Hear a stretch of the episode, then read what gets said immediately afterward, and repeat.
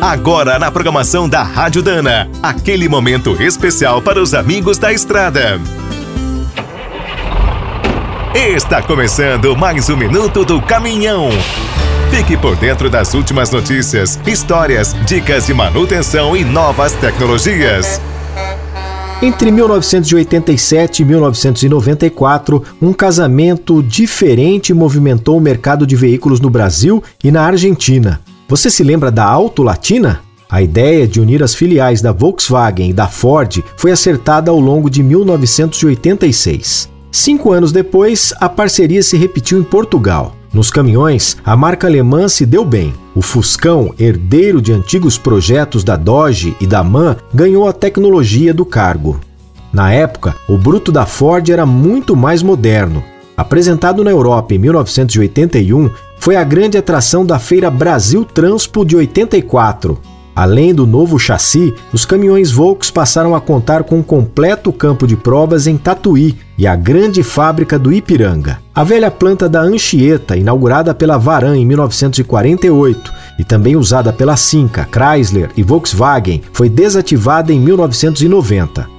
Durante os anos da Auto Latina, as duas marcas lançaram caminhões de grande sucesso e entraram forte no segmento de ônibus urbanos. Depois do divórcio, a unidade do Ipiranga fechou. A Volks foi para Resende em 1996 e em 2001 a Ford consolidou tudo em São Bernardo. Em 2018, as marcas voltaram a colaborar. Por enquanto, estão criando picapes, vans e elétricos. Para o futuro, até um recasamento é possível. Quer saber mais sobre o mundo dos pesados? Visite minutodocaminhão.com.br. Aqui todo dia tem novidade para você. O Minuto do Caminhão é um oferecimento de Spicer e Álvaros. Desde 1947, uma dupla imbatível em componentes de transmissão, suspensão e direção. Comemore com a gente. Dana, 75 anos de Brasil.